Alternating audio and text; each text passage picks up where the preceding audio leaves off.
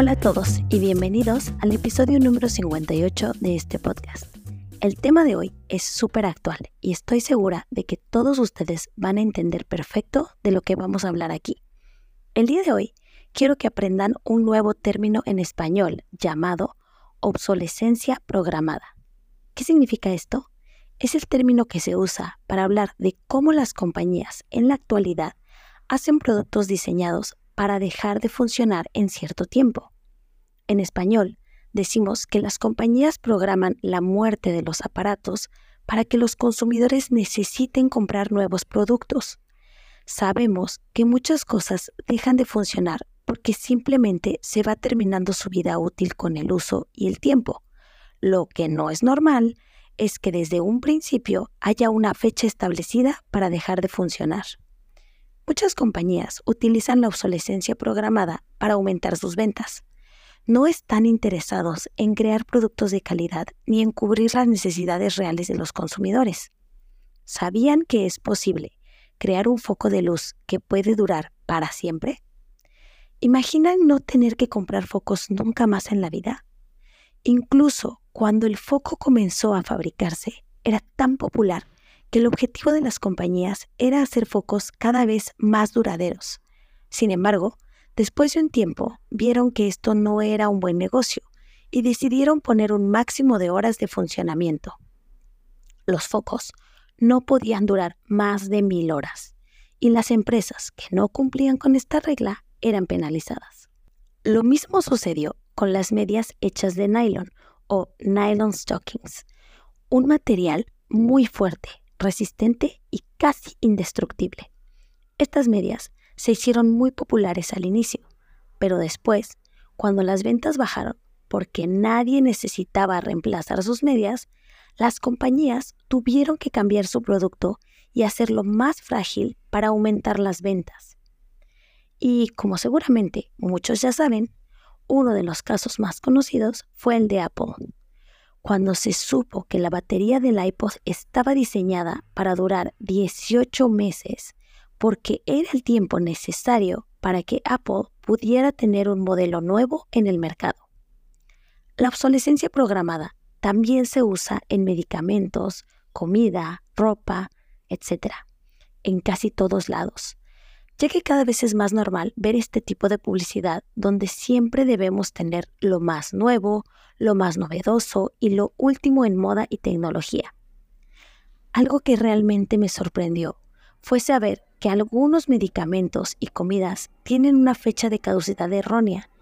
Esto significa que todavía pueden servir más tiempo del que dice la fecha en el envase, pero se miente para obligarnos a comprar más y en menos tiempo. Todo esto se traduce en más ventas para la compañía, pero también en un gasto mayor para nuestra economía. Más contaminación y extracción de minerales de la naturaleza, más problemas. La obsolescencia programada tiene solamente desventajas para los consumidores. En México, una sola persona puede llegar a producir hasta 8 kilogramos de basura electrónica al año. Y en México hay 130 millones de personas. ¿Pueden imaginarlo? En el mundo, hasta el 2021 se tenían contadas 52 millones de toneladas de basura electrónica. Basura que termina en países pobres o áreas alejadas de las ciudades. Estos aparatos electrónicos contienen minerales que son contaminantes para el medio ambiente y obviamente son las personas que viven en estos lugares las que sufren las consecuencias.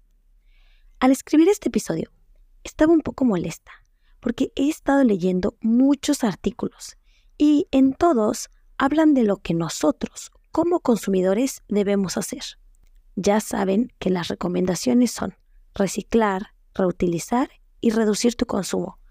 Pero no vi ningún artículo hablando de lo que los gobiernos están haciendo para obligar a las empresas a cambiar su producción. porque siempre se deja la responsabilidad en el consumidor? En la mayor parte del mundo, las empresas no tienen que cumplir con ninguna ley que prohíba la obsolescencia programada como consumidores necesitamos tener derecho a reparar las cosas.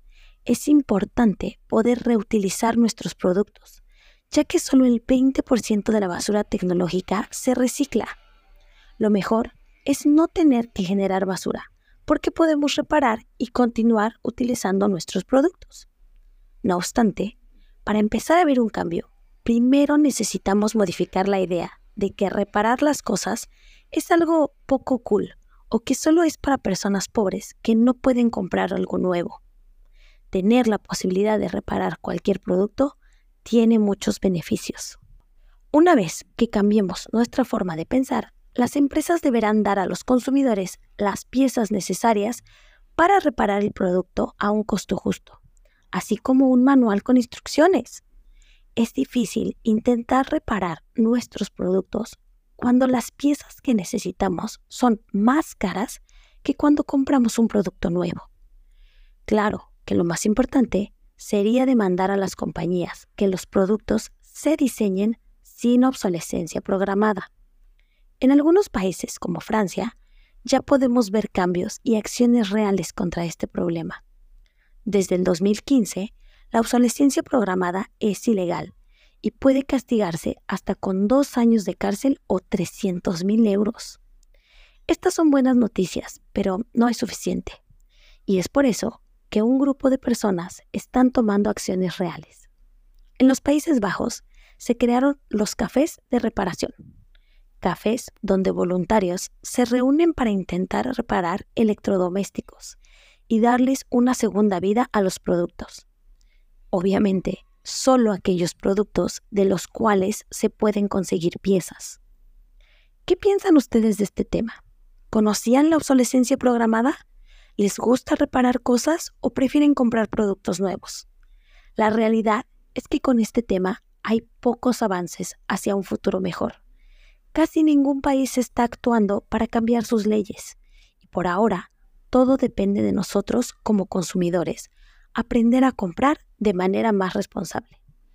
No obstante, conocer y hablar del tema hace que poco a poco nos acerquemos más al cambio.